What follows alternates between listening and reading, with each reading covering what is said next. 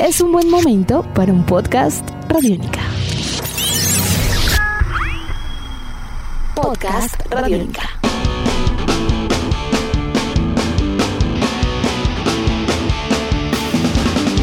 Bienvenidos a esta nueva edición de Podcast Rock and Roll Radio, producto de Radiónica, desarrollado por el señor Andrés Durán, arroba Andrés Durán Rock, y quien les habla, Héctor Mora, arroba Mora Rock and Roll, bajo la producción de Juan Jaramillo, Nicolás Castillo y la captura sonora de Camilo Barón. Nombres como The Sex Pistols y Ramones son símbolo no solo de un movimiento musical y agrupaciones que marcarían al mundo bajo el nombre de punk rock, son también algunas estéticas que generarían una actitud que desafiando al mundo se quedarían en la historia como símbolos de contra cultura. Así que el día de hoy damos especial atención al álbum debut de las agrupaciones de Sex Pistols y Ramones, Nevermind the Bollocks y Ramones respectivamente, mediados de los años 70 que entran fuerte el día de hoy a Rock and Roll Radio. Así que nos vamos con estos debuts de Ramones, de Pistols, de muchas cosas. Andrés, muy buenas tardes, ¿cómo va todo? ¿Qué tantos Ramones, qué tantos Pistols? Un gran saludo Héctor, Camilo, Barón, a la comandancia de la parte técnica y todo el equipo en Radiónica. Héctor, muy bien, es prudente decir que es como una deuda este programa, ya que a través de nuestros espacios nos hemos dado cuenta que hay pocas agrupaciones en la historia que su álbum debut pues ha conmocionado de una manera vertiginosa como lo hicieron los Sex Pistols. Y pues si hablamos de punk ellos tuvieron una agrupación al otro lado del océano que pues digamos un año antes ya habían comenzado con un sonido de igual manera contestatario que eran los Ramones. Así que en esta ocasión vamos a hacer un paralelo entre los debuts de cada uno de estos dos grupos, recordando que los Ramones provienen de Forest Hills, Queens,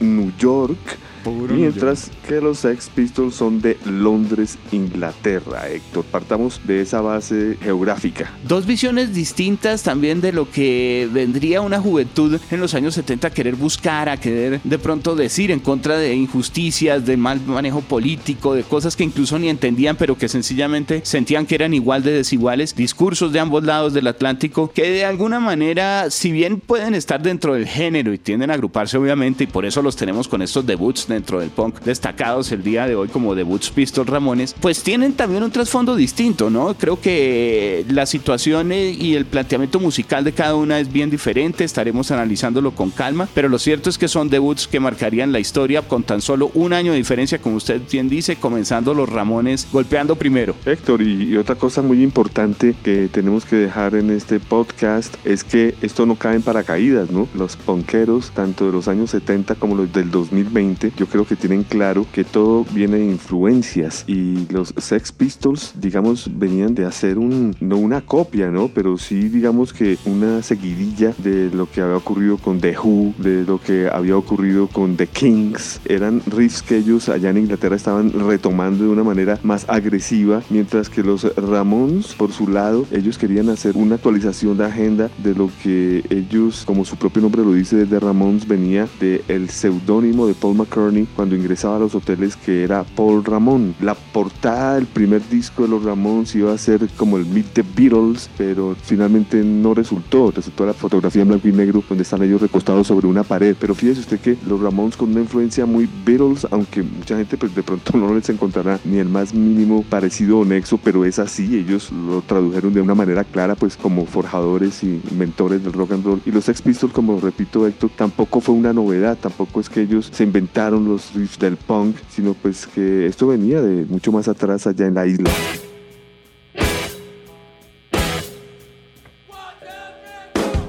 Si nos damos cuenta también a nivel norteamericano, había antecedentes por lo menos de este tipo de música desde la clase un poco más trabajadora, obrera o del mismo desempleo que habían sido importantes y protagonistas como el movimiento a nivel de punk de Detroit, ¿no? Más cercano al sonido de las máquinas, de pronto tratar de replicar esos beats, esos procesos industriales que ya tenían unos años. Aquí hay que destacar que de todas maneras creo que a nivel sonoro sí cada una tiene tanta identidad que complementan ese universo con nombre propio. Los Ramones y por ejemplo el tocar hacia abajo permanente que los caracterizaba a nivel de Johnny Ramón con esa velocidad que tenía para tocar downstroke o hacia abajo era característico frente a una técnica, bueno, antitécnica que tenían justamente a nivel interpretativo los Sex Pistols, ¿no? Steve Jones y digamos que compañía, yo creo que en general el grupo, pues si bien no dominaban a nivel virtuoso muchas cosas, sí tenían la habilidad de transmitir perfectamente con un poco más de furia, me parece, otro estilo de vivencias. Entonces creo que era de destacar también un poco la identidad de cada banda, ¿no?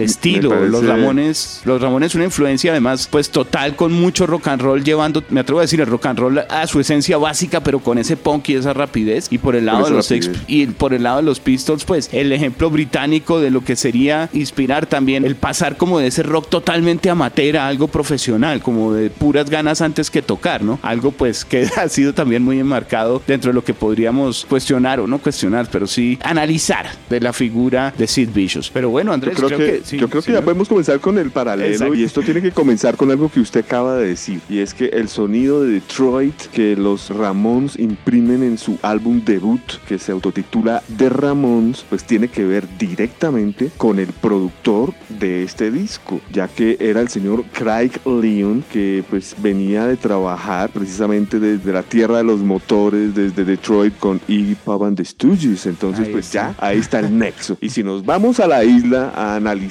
el Nevermind the Bollocks, pues igual, ellos tomaron a Chris Thomas Baker y a Bill Price como su productor y su ingeniero, pues como bien ustedes saben, el señor eh, Chris Thomas, bien conocido por haber estado con agrupaciones como los Beatles, Pink Floyd, Elton John, Pete Townshend, yo creo que ahí lo ha dicho todo, ¿no? Porque es la cúpula mayor del rock británico, claro que no son los únicos, también está Procum Harum, Roxy Music, Paul McCartney, es un super productor, Queen, ¿no? De hecho, cuando estaban grabando con los Sex Pistols estaba Queen al lado y hubo problemas que él tuvo que mediar, pero fíjese usted que es muy, muy británico. Y por el otro lado, Bill Price, otro productor británico que trabajó con The Clash, con Sex Pistols y posteriormente en 90 con agrupaciones como Guns N' Roses, con Jesus and Mary Chain, Mutt and the Hopple, también trabajó con Pete Townshend. Entonces, sonidos muy punk, muy coherentes para un disco muy británico como el Nevermind the Bullocks, Here is the Sex Pistols, el famoso de la portada donde dice Nevermind the Bullocks, Here the Sex Pistols con fondo amarillo y las letras de Sex Pistols de color rosado. Hay portadas alternas con colores como rosado, con verde, dependiendo del país donde lo sacaron, dependiendo de los años. Y este disco sale el 28 de octubre de 1977. Mientras que el disco de los Ramones, como les digo, está Craig Leon, importado de Detroit, y Tony Ramón también en la producción, que es este gran productor que fue el baterista de los Ramones por los primeros cuatro años de la banda. Luego tendría una carrera muy conocida como simplemente Tommy Ramón. Entonces, Héctor, ya tenemos los dos discos lanzados y con fechas. Este de los Ramones, abril 23 del 76, o sea, como un año antes de el Never Mind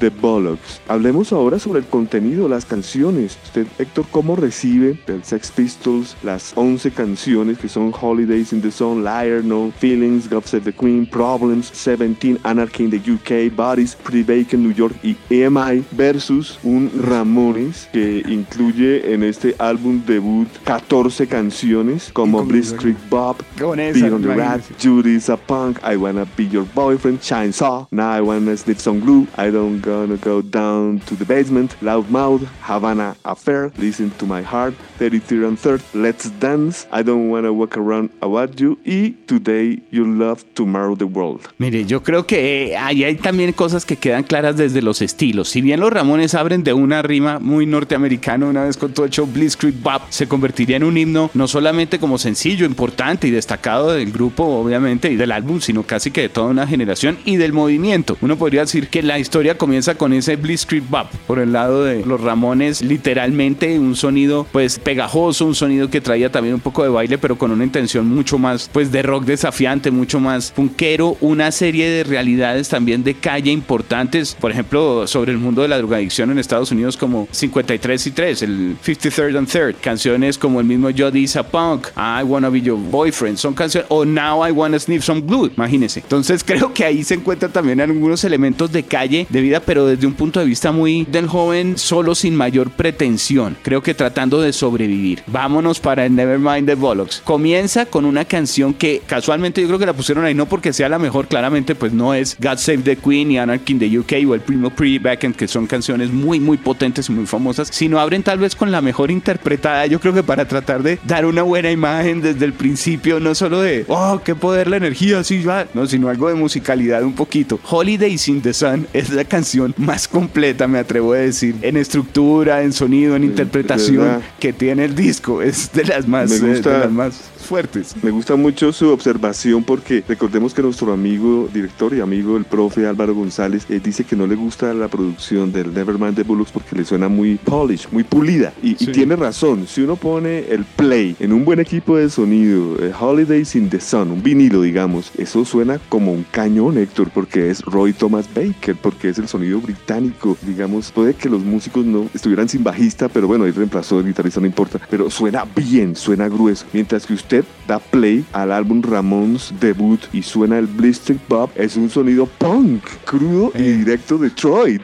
Claro, es totalmente distinto y la percepción yo creo que para que la música también se entendiera como que había algo un poco más allá de solo la estética, yo creo que ellos ponen el Holiday in the Sun ahí tranquilamente porque primer sencillo habría podido ser Anarchy in the UK, que de por sí fue polémica y fue todo un despelote Claro. y hubo sabotajes incluso Sí. a nivel de listados con ellos y con Pretty Wagon también, con God Save the Queen, con todo, con todo lo que significara los Sex Pistols. Entonces creo que del lado de los Pistols sale una posición, aparte de lo musical que decíamos a nivel de estética con ese Nevermind the Bollocks, ellos están, eso sí, contra el sistema, contra todo lo establecido, contra la monarquía inglesa, contra la democracia si es que existiera en sus conceptos, contra la idea de que alguien esté manejando con intereses políticos y de dinero, lo que claramente ven como un no futuro en una sociedad que no les da oportunidades porque simplemente no tienen plata. Entonces creo que esas dos motivaciones fuertes, una de pronto un poco más hacia todo lo establecido, la otra un poco más desde la experiencia personal de encontrarse en la calle sin empleo y demás, pero que ni le importa el Estado, son complementos importantes de un punk que queda allí plasmado. Entonces el espíritu y el sonido lo distingo de esa manera incluso ya desde la primera canción. Estoy totalmente de acuerdo. Me gusta esa apreciación, Héctor, porque pues los dos discos son debuts en cada banda, son insignias del punk, pero son muy distintos los dos sonidos totalmente.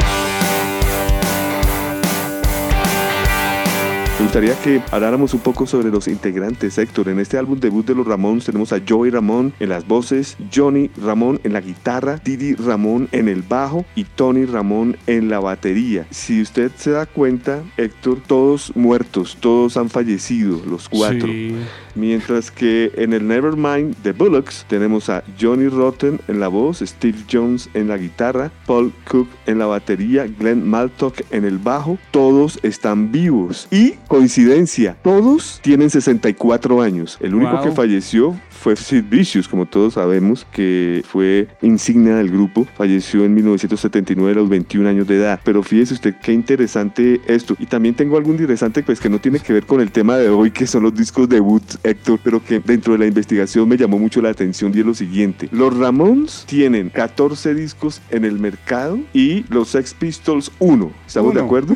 sí, claro. Bueno. sí. Pero curiosamente, digamos entre comillas póstumo, porque el grupo no ha muerto, los Ramones tienen oficiales 14 discos después de El Nevermind the Bollocks. Increíble, increíble. Pero Entonces, también fíjese usted que ha sido un, desa- un desarrollo muy parecido, así los Sex Pistols hayan sido solo un disco. Pues porque en este caso creo que no estábamos tratando tampoco de hablar de ventas o demás, simplemente de estéticas, pero es claro que los Pistols les faltó uno para pasar en la historia. Simplemente con un disco les hizo, fue Solamente suficiente. disco. Sí, Sí. los otros han tenido que desarrollar una estética y un sonido diferente a lo largo de, de lo que es tener un grupo y demás, ¿no? Yo creo que ahí en- encontramos la variedad de la música, porque así Sí, claro. tuviéramos menos discos, los, o sea, si tengan muchos más discos, los Ramones nunca podrían sonar como el sabor de los Pistols y los Pistols nunca podrían sonar con esa calidez también especial que tienen los Ramones. Entonces se ¿Y vuelve qué tal algo esa único, situación? Sí, Claro, ¿y qué tal esa situación, Héctor, de, de que los, los Ramones con 14 discos y todos fallecidos? Sex Pistols con un disco, todos vivos. Increíble. La longevidad por el lado de los Ramones está en los bateristas, por lo visto.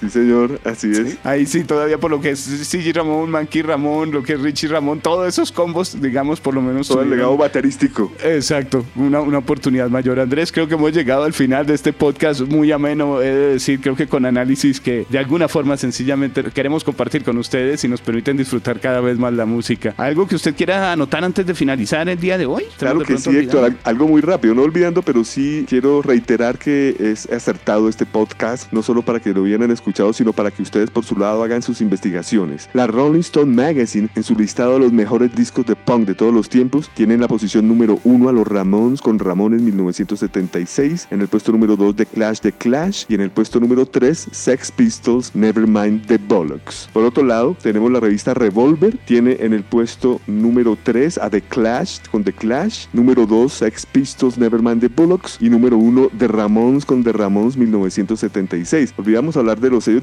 De los Ramones con Sire, este disco debut con sello de música progresiva que se arriesgó a lanzar punk y por el otro lado los Sex Pistols con Virgin, que fue el único que los quiso firmar después de que todos los sellos lo descartaron. Por otro lado, Héctor, la loudsound.com tiene número 1 Nevermind the Bullocks Hear the Sex Pistols y número 2 a los Ramones con The Ramones, o sea, súper acertados por ahí. Y por último, en el LA Weekly, en el listado que ellos tienen de los 20 top punk bands, los Ramones están de número 1 con su álbum autotitulado The Ramones y en la posición número 2 encontramos a los Sex Pistols con Nevermind the Bullocks, así que muy acertado Héctor. Por el lado británico complementaría que un trabajo que llegaría al número 1 de listados como discos ingleses contra toda proyección 1977 y posición 106 en 1978 para el Billboard 200. Por el lado de los Ramones, Andrés, yo creo que un sonido también muy especial que tendría eco importante en ventas, mucho también alrededor, al otro lado del Atlántico, lo que sería Italia, Suecia, Bélgica y demás. En los listados norteamericanos, el álbum llegaría al 111 dentro del Billboard 200 en su momento.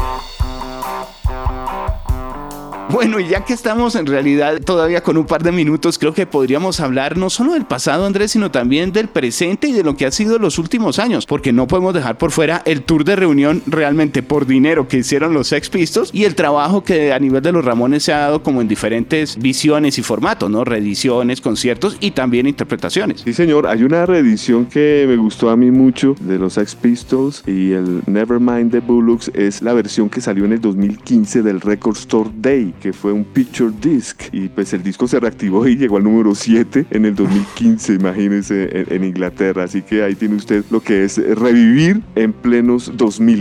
Veo también, Héctor, que no sé si usted eh, chequeó recientemente que hay un legado tan fuerte de los Ramones que esto no quedó en 1995 con su álbum en estudio Adiós Amigos. Por ejemplo, en el 2011 se lanzó un álbum llamado Live on Air, al vivo al aire. Por otro lado, en cuanto a compilaciones se refiere, en el 2012 se lanzó una colección llamada The Ramones All the Best, dos CDs. También se lanzó uno llamado Opus Collection Rockaway Beach 2012, dos discos. Y en el 2014 se lanzó un disco que se llama Morrissey Creates The Ramones. The Ramones que es una compilación de los Ramones compilada por Morrissey y consiste en canciones de sus primeros cuatro álbums, pues incluyendo en el que estamos hablando hoy. Yo creo que a nivel general eh, el catálogo se sigue ampliando, hay siempre versiones, en ese sentido pues tiene la gran ventaja por el lado de los Ramones que existe mucho material. Yo creo que a los fanáticos de los Sex Pistols les toca realmente más tratar de buscar cosas frente a ediciones y carátulas y estéticas que llegaron y que acompañaron todo el trabajo. Por ejemplo, casi que los japoneses, las ediciones remasterizadas que presentaron, por ejemplo, en el 2012, Andrés, para lo que vendrían a ser en ese entonces los eh, ya 40 años más o menos, los 35 años, perdóneme, de edición del material, vendrían con algunas cosas adicionales, unos B-sides que venían, por ejemplo, en el caso de Holidays in the Sun, una versión extraña de Satellites, el cover que realizan también de los estudios con No Fun, que sería el B-side de Pretty Vacant, digamos que una compilación y algo particular con un concierto de 1977 que es difícil encontrar en unas condiciones más o menos audibles por parte parte de los Sex Pistols. Yo creo que casi todo corresponde más bien como capturas de momentos donde se inspiran en una canción o pegan dos de pronto que alcanzaron a salir bien y de resto es capturando la energía de la tarima, la gente montándose. No es que haya mucho orden. Ellos de, en ese sentido creo que simplemente con No Fun lograban como tener mucha diversión alrededor de lo que son ya sus canciones propias porque era un ritual muy muy corto. Recomendación de películas nuevas para los que quieren conectarse con la historia de este primer álbum debut que estamos hablando hoy. Me gustaría recomendar recomendar Ramones Raw, Raw es R-A-W, o sea, Ramones Crudo, Crudo. del 2004 de John Cafiero, Too Thought to Die, un tributo a Johnny Ramón de Mandy Stein del 2006 y el último es It's Alive 1974-1996 de George Seminaria, salió en el 2007. En cuanto a la reunión que usted menciona, es verdad Héctor, esto no lo podemos dejar por fuera ya que el álbum Filthy Locker Live es recomendado en este podcast, un álbum de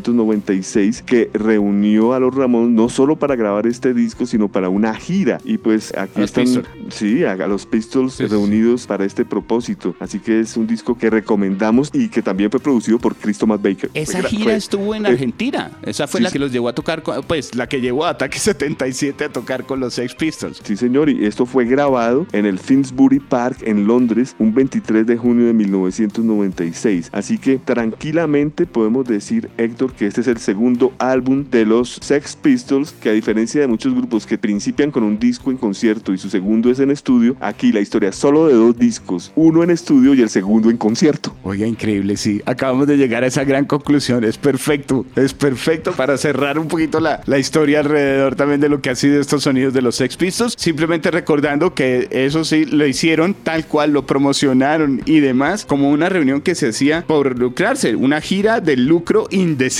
por dinero. Y así Y fue. Héctor, y Héctor, y lo importante, que estaban tocando, ahí no estaba Sid Vicious, que pues él no era bajista, él, él Sí, no. fue incluido en el grupo por otras razones, pero Glenn Maltok era un buen bajista, Sí. tocaba el bajo Rickenbacker, el señor Steve Jones era tan buen guitarrista que tocó el bajo en estudio para el álbum debut, así que tenía que ser un buen, era un power trio, mejor dicho, en su momento los Sex Pistols con Paul Cock en la batería. Pues no en vano existe el mito que a Glenn Matlock, entre otras cosas, lo sacaron porque tocaba muy bien y porque le gustaban los Beatles. Cosa que con ese dato de Rickenbacker que usted nos dice, uno no sabe si podría ser también cierto. Toda la razón, sí señor.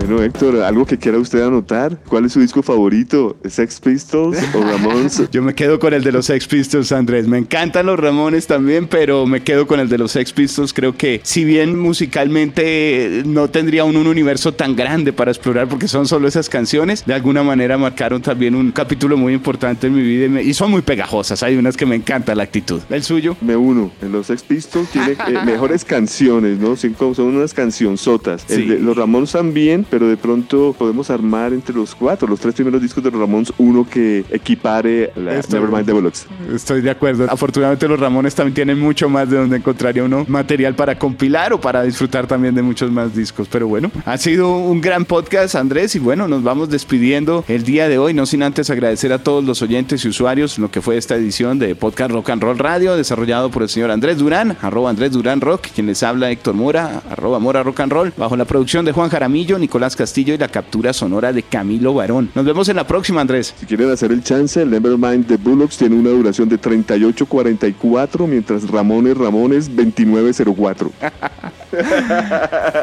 Rock and Roll Radio. Nuestros podcasts están en radionica.rocks, en iTunes, en RTVC Play y en nuestra app Radionica para Android y iPhone. Podcast Radionica.